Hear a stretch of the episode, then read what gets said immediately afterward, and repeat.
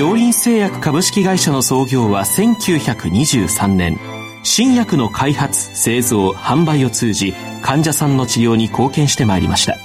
そして現在京林製薬は京林製薬グループへと発展し医薬品を中心とするヘルスケア事業を通して人々の多様なニーズに応え今まで以上に健康な生活に貢献できる企業への進化を目指しています。健康は京林の願いです。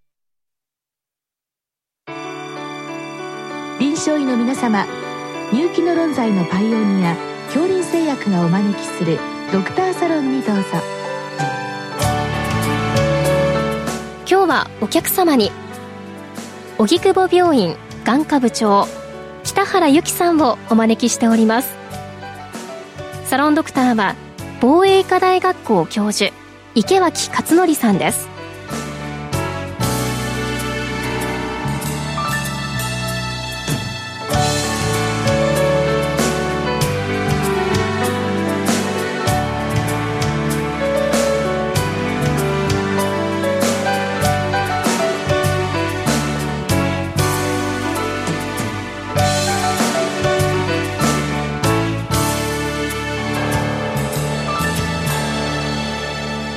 北原先生こんばんは。こんばんは。え今日はあの、えー、眼科の質問をいただきました、はい、小子体黄斑牽引症候群。すいません先生。私これ初めて聞く病気なんです。どんな病気なんでしょうか？あの小子体っていうのは目の中のゼリー状のもので、まあ、卵の白身のようなものなんですけれどもそれがあの網膜というところとあの生理的にも接着している時がありますし、まあ、年齢が高くなってくると、えー、小子体とあとカメラのフィルムにあたる網膜が分離する時期があるんですけれども、うん。その小子体と網膜が分離する時に起こってくる病気で、まあ、カメラのフィルムにあたる網膜を引っ張ってしまうために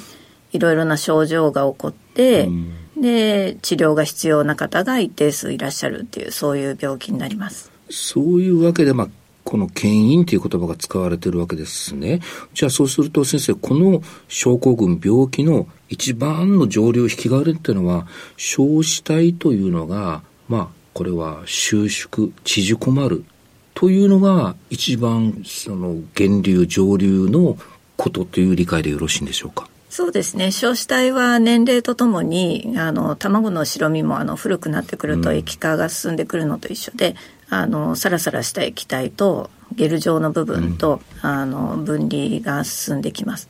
である程度液化が進んできますとそのゼリー状の小子体というのを包んでいる膜があるんですけれども、うんうん、まあ、小子体膜と呼ばれますがそれが、えー、収縮してゲル状の部分が目の前の方に来て液状の部分が目の後ろ側にあの取り残されるっていう後部小子体剥離というのを起こしてきます。これはもともと網膜にくっついている小子体膜が網膜から剥がれて目の前の方に収縮するっていうそういう現象なんですね。でこれは年齢の変化で生理的なものですのでもう人間誰でも起こってくるっていう現象になります。今先生が言われた最後の一文が非常にショックだったんですけどこれはある人に収縮という変化が起こるんじゃなくて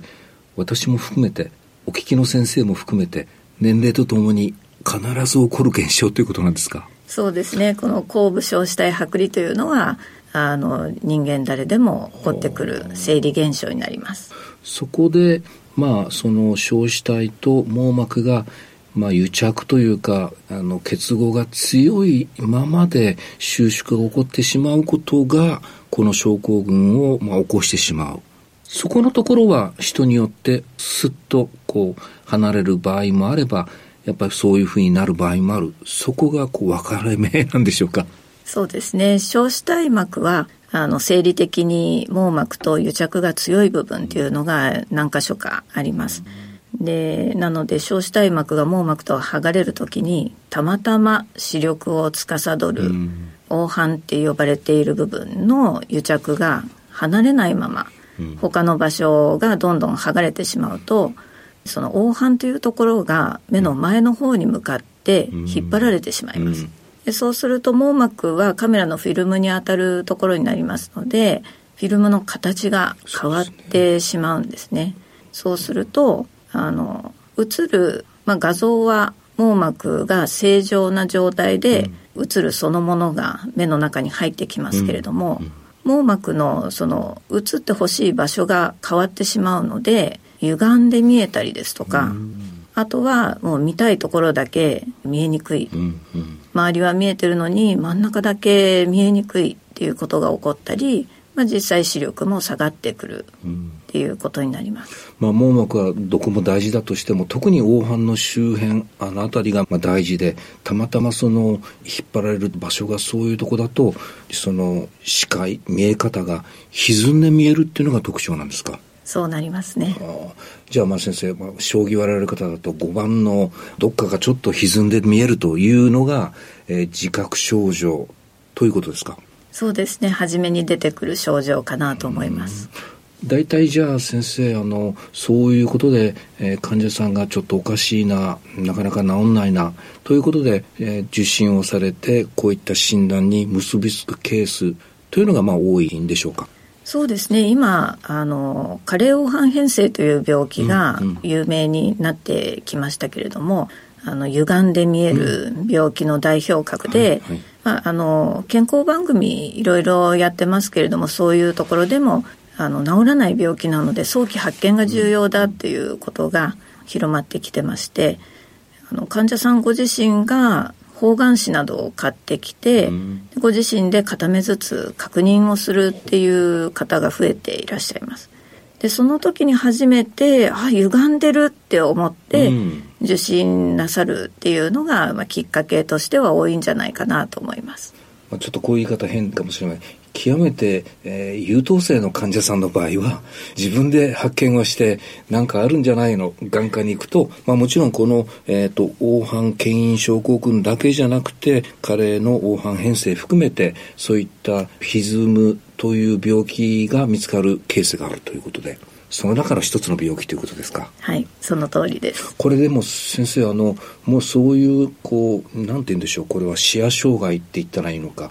本人の見え方に何か障害が出てきたらもうこれは、えー、手術的なあ治療ということなんでしょうか？そうですね。網膜は神経でできていますので、うん、一旦場所が変わってしまったり障害を起こしてしまった部分については完全に元通りに直すっていうことは難しくなります。うん、ただ、あの、どんどん急激に進行してくる場合と、ゆっくりゆっくり数年かけて進行してくることもありますので、まあ、患者さんご自身が、まあ、これはちょっとこれ以上進んでもらっては困るなということになったら、手術を積極的に考えていただきたいという病気になります。まあ、少なくともそういった自覚症状が出てきて、待ったからといって良くなる病気ではないわけですよね。しかしながらえ？えー、これ発見されて経過を見ていくうちに自然に剥がれる方が中にいらっしゃいます。ああそうですか。あそっかそっか。今までピンと引っ張ってたのがある時期にパンと離してくれて、はい、戻る方もいらっしゃる。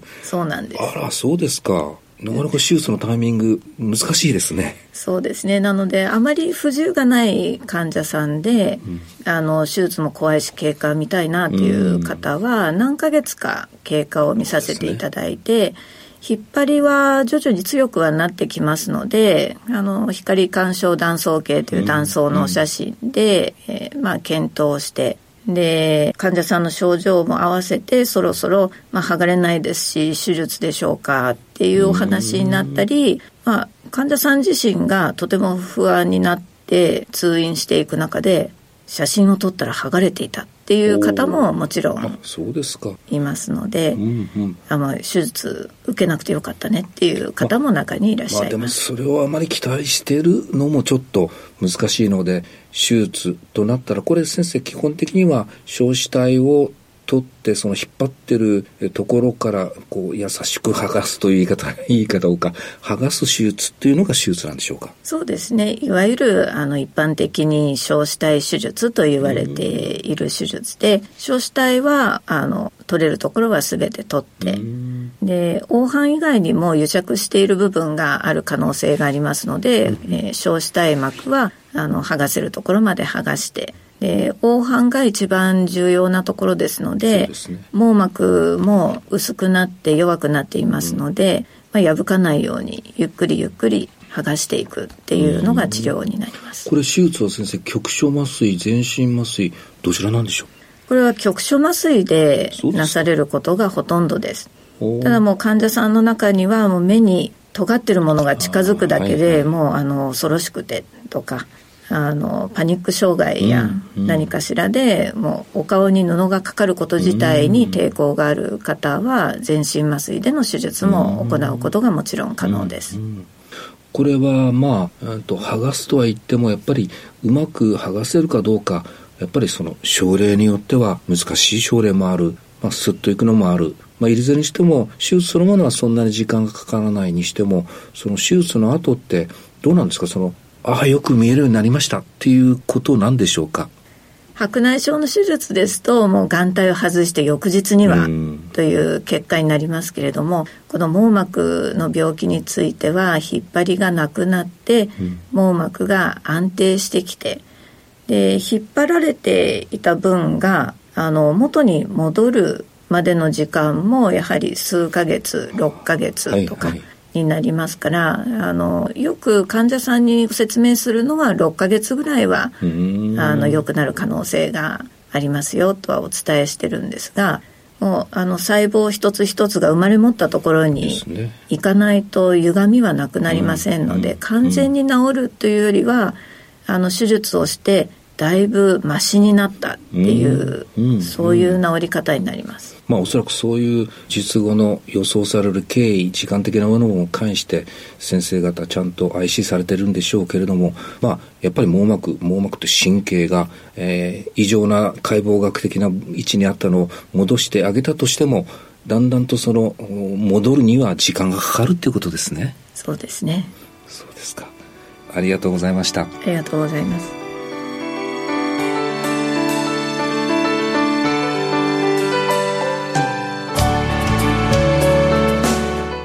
客様は荻窪病院眼科部長北原由紀さん。サロンドクターは防衛医科大学校教授池脇勝則さんでした。それではこれで恐林製薬がお招きしましたドクターサロンを終わります。